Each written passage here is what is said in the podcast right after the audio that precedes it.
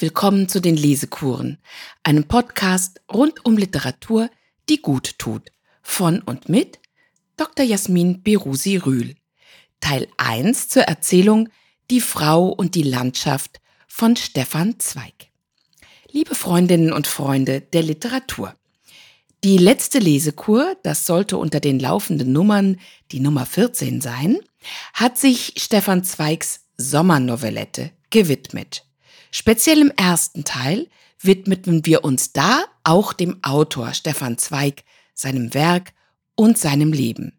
Die Sommernovellette ist eine recht zarte Geschichte, die von einem älter werdenden Mann handelt, der am Koma See einem jungen Literaten eine Geschichte erzählt, die davon handelt, dass ein Mann einem jungen Mädchen im Namen eines Unbekannten Liebesbriefe geschrieben hat, ähnlich wie Cyrano de Bergerac. Der junge Literat erkennt gleich, dass der alternde Mann seine eigene Geschichte erzählt hat und dass er darin selbst die eigentliche tragische Figur ist und nicht etwa das erblühende Mädchen. Die Sommernovellette ist sehr poetisch angelegt. Sie ist 1911 erschienen in Stephans Zweigs erstem erfolgreichen Erzählungsband. Da war er 30 Jahre alt. In dieser Lesekur befassen wir uns mit einer Erzählung, die er später geschrieben hat und die ganz anders ist. Man könnte sagen, hochexpressiv. Stefan Zweig, das habe ich in der letzten Lesekur angedeutet, hatte eine Sendung und er selbst verkörperte sie wie kein zweiter.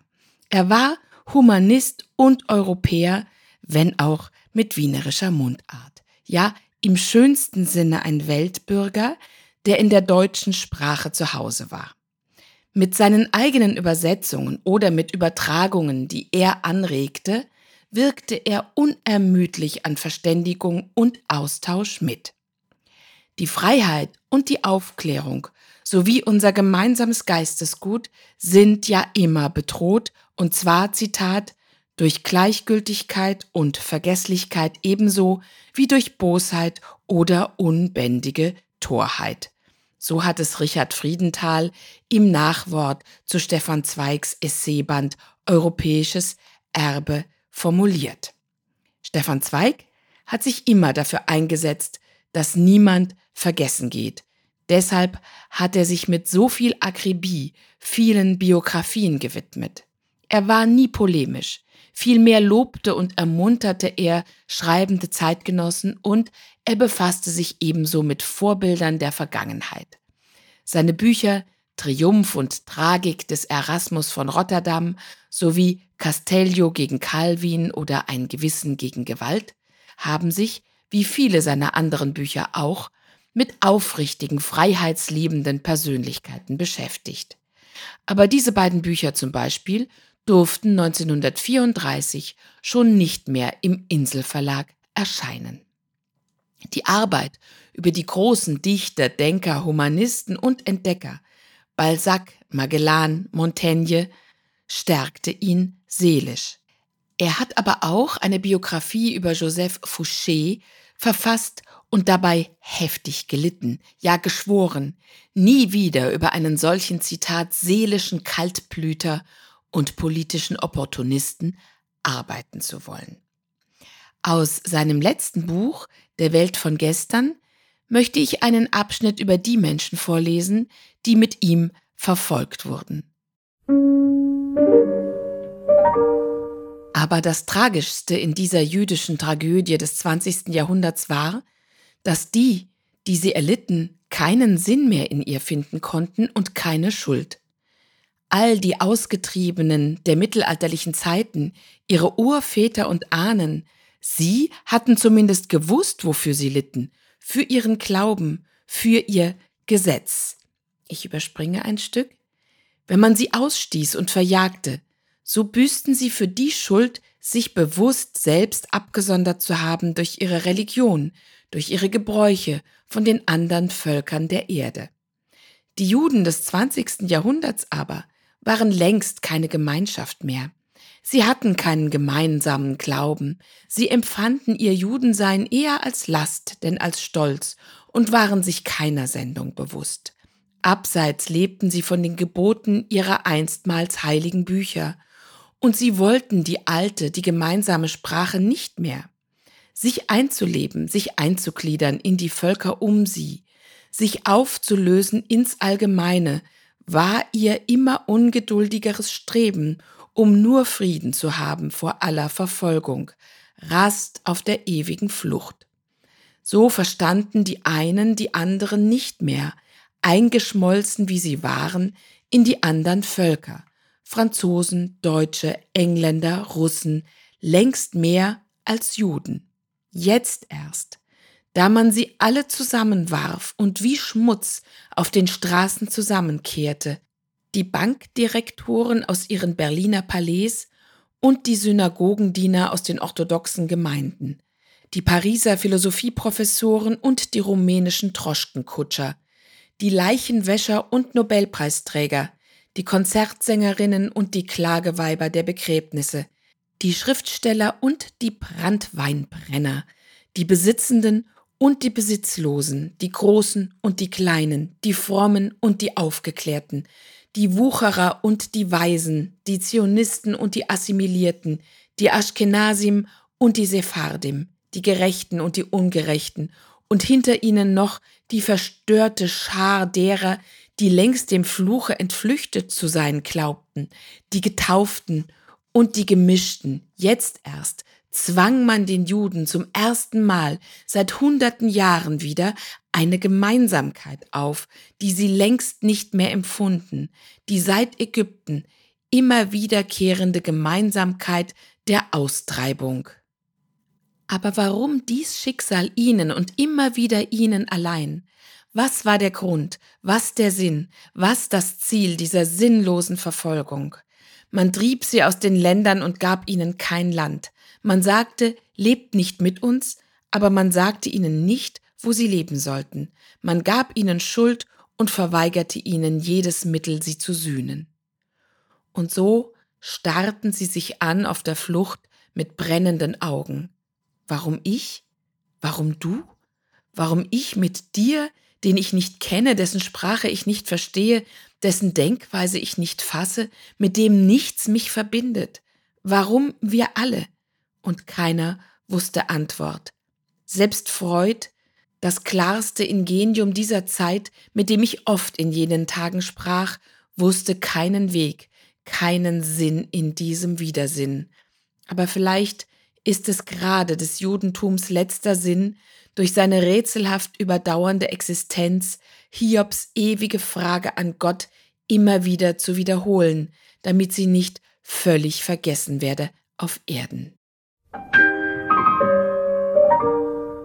Stefan Zweig selbst kam ja aus einer vollständig assimilierten Familie. Im Jahr 2022 sind Stefan Zweigs jüdische Erzählungen und Legenden erschienen, herausgegeben von Stefan Litt, der Mitarbeiter an der Nationalbibliothek von Israel ist. Stefan Zweig hatte diese Erzählungen und Novellen mit jüdischer Thematik zu Lebzeiten verstreut in Sammelbänden sowie als eigenständige Publikationen veröffentlicht über einen Zeitraum von mehr als drei Jahrzehnten. Stefan Zweig war 1940 nach London ausgereist und hatte sich in Bath niederlassen wollen. Doch auch dort konnte er nicht bleiben, denn durch Hitlers Annexion Österreichs wurde er in England plötzlich zum Enemy Alien, zum feindlichen Ausländer. Er floh nach Brasilien. Es war ihm klar, dass nach einer langen Zeit des Krieges ein völliger Neuanfang nötig wäre. Und dazu hatte Stefan Zweig, der gerade Anfang 60 war, keine Kraft mehr. Während er zuvor in den USA und in Südamerika noch versucht hatte, Emigranten so gut es ging mit Bürgschaften und mit Geld zu helfen, entschloss er sich nun, mit seiner zweiten Frau aus dem Leben zu scheiden. Er schrieb seiner ersten Frau einen Abschiedsbrief, den musste er auf Englisch schreiben, denn Post in deutscher Sprache war in Amerika, wo seine Ex-Frau Friederike lebte, 1942 nicht mehr erlaubt. So starb Stefan Zweig also am 23. Februar 1942 und hat darum im Jahr 2022 80. Todestag. Kommen wir aber jetzt zur Erzählung Die Frau und die Landschaft. Sie scheint mir außergewöhnlich. Wenn ich ganz ehrlich bin, kann ich zu ihr gar nicht viel sagen. Sie ist wie ein Rausch. Man kann sich daran berauschen oder man kann sie, das könnte ich mir auch vorstellen, schrecklich oder abstoßend finden. Sollte letzteres bei Ihnen der Fall sein, täte mir das leid, denn zum einen bin ich harmoniesüchtig und zum anderen möchte ich Sie weder langweilen noch verärgern. Stefan Zweig war um die 40, als er die Erzählung Die Frau und die Landschaft geschrieben hat. Sie ist, ich sagte es schon, wie ein Rausch der Sinne. Sie ist sublimierte Sinnlichkeit und Sexualität. In diesem Themenkreis hat sich Stefan Zweig gerne bewegt. Wenn er aus Sicht einer Frau schrieb, dann mit einer gewissen Diskretion. Männer, Ich-Erzähler, wie den Helden in Fantastische Nacht, ließ er auch unverhülltere Gedanken denken. Eine gleichberechtigt ausgelebte Sexualität von Mann und Frau gehörte zu Stefan Zweigs Idealen eines geglückten Lebens. Er war ja auch ein großer Verehrer von Sigmund Freud. In der Welt von gestern schildert er im Kapitel Eros Matutinus, also das Erwachen des Eros, in welch einer Zeit er groß geworden ist. Das Kapitel beginnt so. Während dieser acht Jahre der höheren Schule ereignete sich für jeden von uns ein höchst persönliches Faktum. Wir wurden aus zehnjährigen Kindern allmählich 16-Jährige, 17-Jährige, 18-Jährige, mannbare junge Menschen und die Natur begann, ihre Rechte anzumelden. Zitat Ende. Problematisch für die Heranwachsenden war, dass sie damit sogleich mit der damaligen Gesellschaft in Konflikt gerieten. Dabei zeigt Zweig deutlich auf, wie ungerecht das gesellschaftliche Tabu außerehelicher Sexualität oder auch nur des Begehrens war, denn während es jungen Männern ohne weiteres zugebilligt wurde, sich die Hörner abzustoßen, mit Prostituierten zu verkehren, sich standesniedrigere Geliebte zu nehmen oder sie sogar von Hause aus Dienstmädchen förmlich serviert bekamen, war es für die Mädchen und Frauen seiner Gesellschaftsschicht ganz anders. Das sittliche Leben einer anständigen Frau am Ende des 19. Jahrhunderts war nicht so weit entfernt von dem, wie wir uns heute das Frauenleben im strengen Islam vorstellen. Dazu noch etwas Anschauungsmaterial aus dem besagten Kapitel Eros Matutinus aus Die Welt von gestern. Vielleicht wird man heute noch verstehen, dass es in jener Zeit als Verbrechen gegolten, wenn eine Frau bei Sport oder Spiel eine Hose angelegt hätte. Aber wie die hysterische Prüderie begreiflich machen, dass eine Dame das Wort Hose damals überhaupt nicht über die Lippen bringen durfte.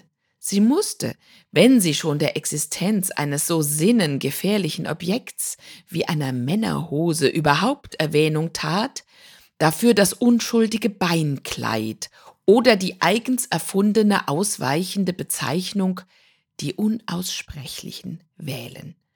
Dass etwa ein paar junge Leute gleichen Standes, aber verschiedenen Geschlechtes unbewacht einen Ausflug hätten unternehmen dürfen, war völlig undenkbar oder vielmehr, der erste Gedanke war, es könnte dabei etwas passieren. Ein solches Zusammensein wurde höchstens zulässig, wenn irgendwelche Aufsichtspersonen, Mütter oder Gouvernanten die jungen Leute Schritt für Schritt begleiteten.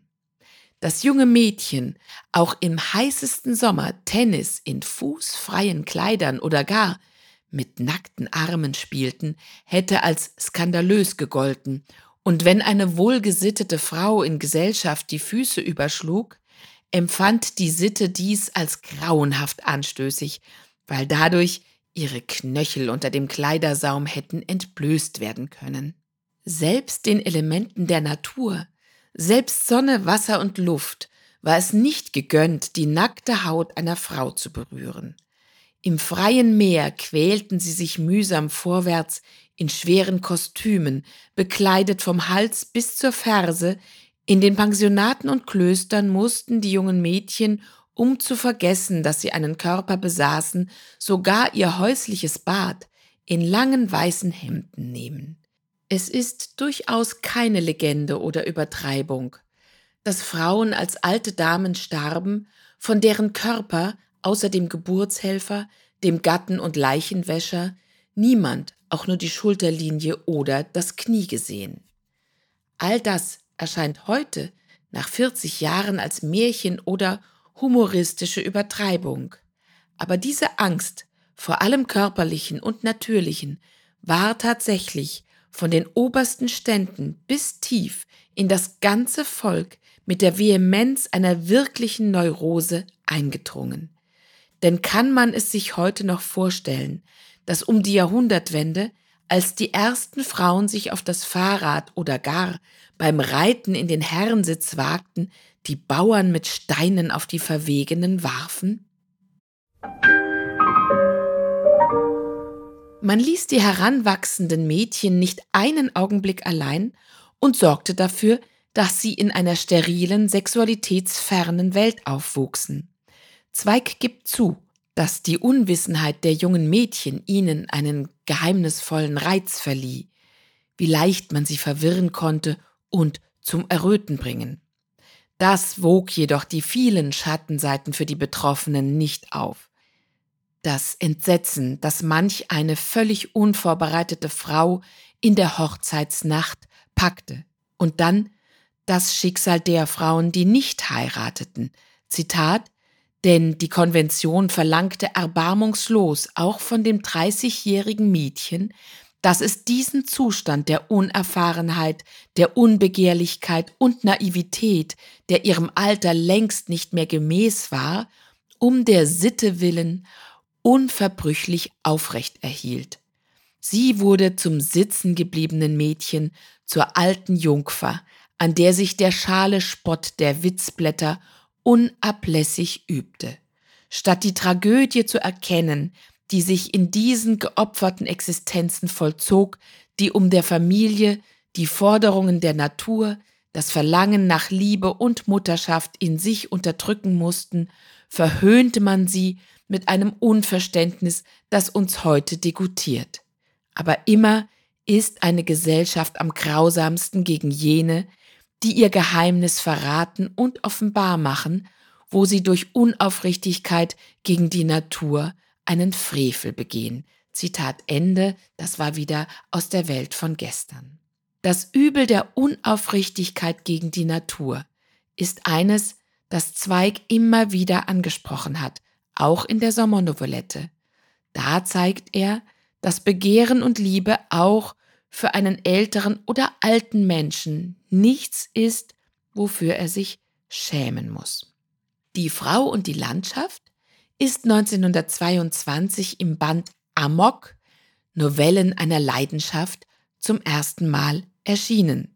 Zu dieser Zeit hatte sich das Leben junger Frauen deutlich geändert. Beginnen wir mit den ersten fünf Seiten. Die Frau und die Landschaft. Es war in jenem heißen Sommer, der durch Regennot und Dürre verhängnisvolle Missernte im ganzen Lande verschuldete und noch für lange Jahre im Andenken der Bevölkerung gefürchtet blieb. Schon in den Monaten Juni und Juli waren nur vereinzelte flüchtige Schauer über die dürstenden Felder hingestreift. Aber seit der Kalender zum August übergeschlagen, fiel überhaupt kein Tropfen mehr, und selbst hier oben, in dem Hochtale Tirols, wo ich, wie viele andere, Kühlung zu finden gewähnt hatte, glühte die Luft safranfarben von Feuer und Staub. Frühmorgens schon starrte die Sonne gelb und stumpf wie das Auge eines Fiebernden vom leeren Himmel auf die erloschene Landschaft und mit den steigenden Stunden quoll dann allmählich ein weißlicher drückender Dampf aus dem messingenen Kessel des Mittags und überschwülte das Tal. Irgendwo freilich in der Ferne hoben sich die Dolomiten mächtig empor und Schnee glänzte von ihnen rein und klar, aber nur das Auge fühlte erinnernd diesen Schimmer der Kühle, und es tat weh, sie schmachtend anzusehen und an den Wind zu denken, der sie vielleicht zur gleichen Stunde rauschend umflog, während hier im Talkessel sich eine gierige Wärme nachts und tags zudrängte und mit tausend Lippen einem die Feuchte entsog. Allmählich erstarb in dieser sinkenden Welt welkender Pflanzen, hinschmachtenden Laubes und versiegender Bäche auch innen alle lebendige Bewegung, müßig und träge wurden die Stunden. Ich wie die andern verbrachte diese endlosen Tage fast nur noch im Zimmer, halb entkleidet bei verdunkelten Fenstern, in einem willenlosen Warten auf Veränderung, auf Kühlung, in einem stumpfen, machtlosen Träumen von Regen und Gewitter. Und bald wurde auch dieser Wunsch welk, ein Brüten, dumpf und willenlos wie das der lechzenden Gräser und der schwüle Traum des reglosen, dunstumwölkten Waldes. Es wurde nur noch heißer von Tag zu Tag, und der Regen wollte noch immer nicht kommen. Von früh bis abends brannte die Sonne nieder, und ihr gelber, quälender Blick bekam allmählich etwas von der stumpfen Beharrlichkeit eines Wahnsinnigen. Es war, als ob das ganze Leben aufhören wollte. Alles stand stille. Die Tiere lärmten nicht mehr. Von weißen Feldern kam keine andere Stimme als der leise singende Ton der schwingenden Hitze, das surrende Brodeln der siedenden Welt. Ich hatte hinausgehen wollen in den Wald, wo Schatten blau zwischen den Bäumen zitterten, um dort zu liegen, um nur diesem gelben, beharrlichen Blick der Sonne zu entgehen. Aber auch schon diese wenigen Schritte wurden mir zu viel. So blieb ich sitzen auf einem Rohrsessel vor dem Eingang des Hotels, eine Stunde oder zwei, eingepresst in den schmalen Schatten, den der schirmende Dachrand in den Kies zog.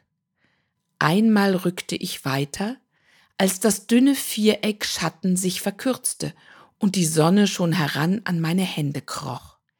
Dann blieb ich wieder hingelehnt, stumpf brütend ins stumpfe Licht, ohne Gefühl von Zeit, ohne Wunsch, ohne Willen. Die Zeit war zerschmolzen in dieser furchtbaren Schwüle, die Stunden zerkocht, zergangen in heißer, sinnloser Träumerei. Ich fühlte nichts als den brennenden Andrang der Luft außen an meinen Poren und innen den hastigen Hammerschlag des fiebrig pochenden Blutes. Da auf einmal war mir, als ob durch die Natur ein Atmen ginge, leise, ganz leise, als ob ein heißer, sehnsüchtiger Seufzer sich aufhübe von irgendwo. Ich raffte mich empor. War das nicht Wind? Ich hatte schon vergessen, wie das war. Zu lange hatten die verdorrenden Lungen dies Kühle nicht getrunken, und noch fühlte ich ihn nicht bis an mich heranziehen, eingepresst in meinem Winkel Dachschatten aber die Bäume dort drüben am Hang mussten eine fremde Gegenwart geahnt haben, denn mit einem Male begannen sie ganz leise zu schwanken, als neigten sie sich flüsternd einander zu. Die Schatten zwischen ihnen wurden unruhig. Wie ein lebendiges und erregtes huschten sie hin und her, und plötzlich hob es sich auf, irgendwo fern, ein tiefer, schwingender Ton. Wirklich, Wind kam über die Welt, ein Flüstern, ein Wehen, ein Weben, ein tiefes, orgelndes Brausen und jetzt ein stärkerer, mächtiger Stoß. Wie von einer jähen Angst getrieben, liefen plötzlich qualmige Wolken von Staub über die Straßen, alle in gleicher Richtung. Die Vögel, die irgendwo im Dunkel gelagert hatten, zischten auf einmal schwarz durch die Luft. die Pferde schnupperten sich den Schaum von den Nüstern, und fern im Tale blökte das Vieh. Irgendetwas Gewaltiges war aufgewacht und musste nahe sein. Die Erde wusste es schon, der Wald und die Tiere, und auch über den Himmel schob sich jetzt ein leichter Flor von Grau. Ich zitterte vor Erregung. Mein Blut war von den feinen Stacheln der Hitze aufgereizt. Meine Nerven knisterten und spannten sich. Nie hatte ich so wie jetzt die Wollust des Windes geahnt, die selige Lust des Gewitters. Und es kam, es zog heran, es schwoll und kündete sich an. Langsam schob der Wind weiche Knäuel von Wolken herüber. Es keuchte und schnaubte hinter den Bergen, als rollte jemand eine ungeheure Last. Manchmal hielten diese schnaubenden, keuchenden Stöße wie ermüdet wieder inne. Dann zitterten sich die Tannen langsam still, als ob sie horchen wollten, und mein Herz zitterte mit. Wo überall hin ich blickte, war die gleiche Erwartung wie in mir. Die Erde hatte ihre Sprünge gedehnt, wie kleine durstige Mäuler waren sie aufgerissen, und so fühlte ich es auch am eigenen Leibe, dass Pore an Pore sich auftat und spannte, Kühle zu suchen und die kalte, schauernde Lust des Regens. Unwillkürlich krampften sich meine Finger, als könnten sie die Wolken fassen und sie rascher herreißen in die schmachtende Welt. Aber schon kamen sie von unsichtbarer Hand geschoben, träge, herangedunkelt, runde, wulstige Säcke, und man sah, sie waren schwer und schwarz von Regen, denn sie polterten murrend wie feste, wuchtige Dinge, wenn sie aneinander stießen, und manchmal fuhr ein leiser Blitz über ihre schwarze Fläche wie ein knisterndes Streichholz. Blau flammten sie dann auf und gefährlich. Und immer dichter drängte es sich heran, immer schwärzer wurden sie an ihrer eigenen Fülle. Wie der eiserne Vorhang eines Theaters senkte sich allmählich bleierner Himmel nieder und nieder. Jetzt war schon der ganze Raum schwarz überspannt, zusammengepresst, die warme, verhaltene Luft, und nun setzte noch ein letztes Innehalten der Erwartung ein, stumm und grauenhaft. Erwürgt war alles von dem schwarzen Gewicht, das sich über die Tiefe senkte. Die Vögel zirpten nicht mehr, atemlos standen die Bäume, und selbst die kleinen Gräser wagten nicht mehr zu zittern. Ein metallerner Sarg umschloss der Himmel die heiße Welt, in der alles erstarrt war vor Erwartung nach dem ersten Blitz. Atemlos stand ich da, die Hände ineinander geklammt und spannte mich zusammen in einer wundervollen süßen Angst, die mich reglos machte. Ich hörte hinter mir die Menschen umhereilen, aus dem Walde kamen sie, aus der Tür des Hotels, von allen Seiten flüchteten sie, die Dienstmädchen ließen die Rollläden herunter und schlossen krachend die Fenster. Alles war plötzlich tätig und aufgeregt, rührte sich, bereitete sich, drängte sich. Nur ich stand reglos, fiebernd, stumm. Denn in mir war alles zusammengepresst zu dem Schrei, den ich schon in der Kehle fühlte, den Schrei der Lust bei dem ersten Blitz. Da hörte ich auf einmal knapp hinter mir einen Seufzer, stark aufbrechend aus gequälter Brust und noch mit ihm flehentlich verschmolzen das sehnsüchtige Wort, wenn es doch nur schon regnen wollte. So wild, so elementar war diese Stimme, war dieser Stoß aus einem bedrückten Gefühl, als hätte es die dürstende Erde selbst gesagt, mit ihren aufgesprungenen Lippen, die gequälte, erdrosselte Landschaft unter dem Bleidruck des Himmels. Ich wendete mich um. Hinter mir stand ein Mädchen, dass offenbar die Worte gesagt, denn ihre Lippen, die blassen und fein geschwungenen, waren noch im Lechzen aufgetan und ihr Arm, der sich an der Tür hielt, zitterte leise. Nicht zu mir hatte sie gesprochen und zu niemandem. Wie über einen Abgrund bog sie sich in die Landschaft hinein, und ihr Blick starrte spiegellos hinaus in das Dunkel, das über den Tannen hing. Er war schwarz und leer, dieser Blick, starr als eine grundlose Tiefe gegen den tiefen Himmel gewandt. Nur nach oben griff seine Gier, griff tief in die geballten Wolken, in das überhängende Gewitter, und an mich rührte er nicht. So konnte ich ungestört die Fremde betrachten und sah, wie ihre Brust sich hob, wie etwas würgend nach oben schütterte, wie jetzt um die Kehle, die zart knochig aus dem offenen Kleide sich löste, ein Zittern ging, bis endlich auch die Lippen bebten, dürstend sich auftaten und wieder sagten, wenn es doch nur schon regnen wollte. Und wieder war es mir Seufzer der ganzen verschwülten Welt. Etwas Nachtwandlerisches und Traumhaftes war in ihrer statuenhaften Gestalt, in ihrem gelösten Blick.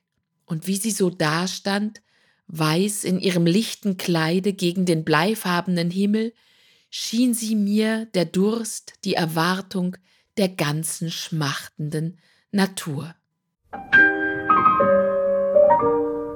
Jetzt unterbrechen wir kurz, bevor die ersten Tropfen ins Gras zischen.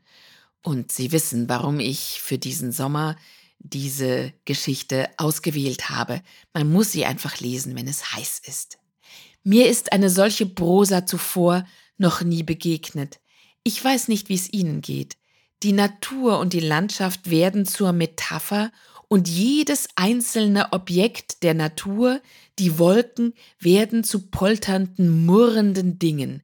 Die kleinen Gräser wagen nicht zu zittern. Es ist, als ob die Landschaft und alles in ihr beseelt seien. Und das alles dort nun unter dieser drückenden, dauernden Hitze des Augusts. Uns erinnert es ein bisschen an Josef Roths Erzählung April, eine Liebesgeschichte. Auch dort ist ja alles belebt. Schauen wir mal, was Stefan Zweig selbst über seine Erzählung dachte. Die heutige Erzählung stammt ja aus dem Band Amok, Novellen einer Leidenschaft, und der erschien 1922, also nach dem Ersten Weltkrieg, der für ganz Europa ein großer Einschnitt gewesen war. In einem Brief an Richard Specht schreibt Stefan Zweig, Deine Einwände, ich billige die vollkommen. Ich weiß, dass in Amok besonders das Erzählen etwas überhitzt ist. Den inneren Grund weiß ich heute. Ich empfand erst das Erlebnis als um einen Ton zu weich, zu süß, zu unstraff. Dann kam noch die Beschäftigung mit Dostojewski, eine von innen herkommende Vermännlichung und Passioniertheit seit dem Krieg. Da warf ich mich hinein. Ich sagte mir oder ich fühlte, jetzt darf nur Vehementes gelten, Starkes, Tieftreffendes. Für die kleinen Dinge, die zarten Gefühle, bleibt kein Raum mehr. Tief hinein, tief hinab. So habe ich unbewusst vielleicht ein wenig zu viel Volldampf genommen. Zitat Ende. So selbstkritisch ist Zweig hier, ein wenig zu viel Volldampf. Vielleicht kann man das so sehen, aber die Erzählung erscheint mir doch zu sehr wie ein Kabinettstückchen, ein Experiment, das in seiner Art sehr gelungen ist. Zwar sind die Gefühle, um die es hier geht und im Folgenden noch gehen wird, tatsächlich nicht zart zu nennen, sondern heftig und aufregend, ja erregend. Aber die Ursache ist doch elementar und physisch. Eine übergroße, lange schon anhaltende Hitze, die sich in eine unerträgliche Schwüle steigert. Diese äußeren Umstände bewirken in einem Hotel, das in einem Hochtal Tirols liegt, was eigentlich ein Rückzugsort vor der Hitze sein sollte, eine Art Laborsituation. Unser empfindsamer Held, von dem man übrigens über die ersten fünf Seiten hinweg gar nicht wissen kann, ob Männlein oder Weiblein, fühlt mit der dörrenden Natur und Landschaft. Und schon ganz zu Beginn werden der erwartete und erhoffte Wind und der Regen mit Lust und Wollust verknüpft. In diese Naturbetrachtung hinein seufzt das Mädchen, biegt sich mit ihrem Körper in die Landschaft hinein und hat schon hier etwas Nachtwandlerisches und Traumhaftes. Ich fasse zwei Seiten zusammen.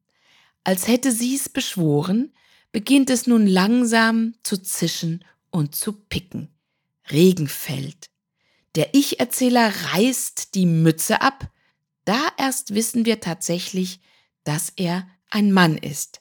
Doch der Regen beginnt kaum, da erstirbt er wieder. Der Himmel blickt wie höhnisch herab. Eine mächtige Enttäuschung macht sich breit. Ja, eine sinnlose Empörung und Wut sowohl unseres Helden als auch der Natur, Zitat, in ohnmächtiger, unbefriedigter Enttäuschung lag unter dem erglänzenden Horizont die lauschende Landschaft. Und noch ein Zitat, ich fühlte in mir die Qual der ganzen verratenen Natur. Das Lechzen der kleinen Gräser war in mir, die Hitze der Straßen, der Qualm des Waldes, die spitze Glut Kalksteines, der Durst der ganzen betrogenen Welt. Ich wusste nicht mehr, was davon meine Erregung war und was die der Welt. Alles schmerzt unseren Helden, auch der Gong, der zur Abendmahlzeit lärmt, während von unten die Nacht dunkel dämmerte.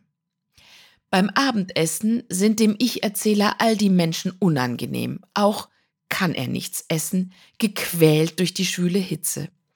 Er fühlt sich wie im Fieber. Da entdeckt er ein junges Mädchen am Nebentisch. Zitat, nur den Nacken sah ich, weiß und schmal, und darüber wie einen Stahlhelm, schwarz und fast blau, das volle Haar. Es ist ihm sogleich klar, dass sie dieselbe ist, die auf der Terrasse gestanden hatte. Und uns ist gleich klar, dass dieser schöne Nacken nur sichtbar sein kann, weil sie eine moderne Frisur der 20er Jahre trägt. Zitat Auch sie rührte keinen Bissen an.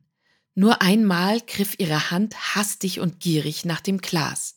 Oh, sie fühlt es auch, das Fieber der Welt, spürte ich beglückt an diesem durstigen Griff, und eine freundliche Teilnahme legte meinen Blick weich auf ihren Nacken. Einen Menschen, einen einzigen empfand ich jetzt, der nicht ganz abgeschieden war von der Natur, der auch mitglühte im Brande einer Welt, und ich wollte, dass sie wisse von unserer Bruderschaft. Ich hätte ihr zuschreien mögen, fühle mich doch, fühle mich doch, auch ich bin wach wie du, auch ich leide, fühle mich, fühle mich. Zitat Ende aber sie rührt sich nicht. Diese Zeilen zeugen von einem recht ausgeprägten Wunsch nach Vereinigung und danach wahrgenommen zu werden, und so versucht er, in ihr Blickfeld zu gelangen. Nach dem Essen erhebt sich die kleine Familie und geht an ihm vorüber. Jetzt erst sah ich ihr Gesicht.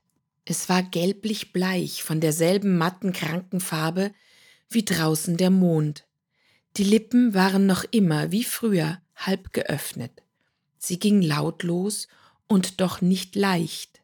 Irgendetwas Schlaffes und Mattes war an ihr, das mich seltsam gemahnte an das eigene Gefühl. Ich spürte sie näher kommen und war gereizt. Etwas in mir wünschte eine Vertraulichkeit mit ihr, sie möge mich anstreifen mit ihrem weißen Kleide oder dass ich den Duft ihres Haares spüren könnte im Vorübergehen. In diesem Augenblick sah sie mich an. Starr und schwarz stieß ihr Blick in mich hinein und blieb in mir festgehakt, tief und saugend, dass ich nur ihn spürte, ihr helles Gesicht darüber entschwand und ich einzig dieses dürstende Dunkel vor mir fühlte, in das ich stürzte wie in einen Abgrund. Sie trat noch einen Schritt vor, aber der Blick ließ mich nicht los, blieb in mich gebohrt wie eine schwarze Lanze, und ich spürte sein Eindringen tiefer und tiefer. Nun rührte seine Spitze bis an mein Herz, und es stand still. Ein, zwei Augenblicke hielt sie so den Blick an und ich den Atem, Sekunden, während deren ich mich machtlos weggerissen fühlte von dem schwarzen Magneten dieser Pupille. Dann war sie an mir vorbei, und sofort fühlte ich mein Blut vorstürzen wie aus einer Wunde und erregt durch den ganzen Körper gehen. Was, was war das? Wie aus einem Tode wachte ich auf.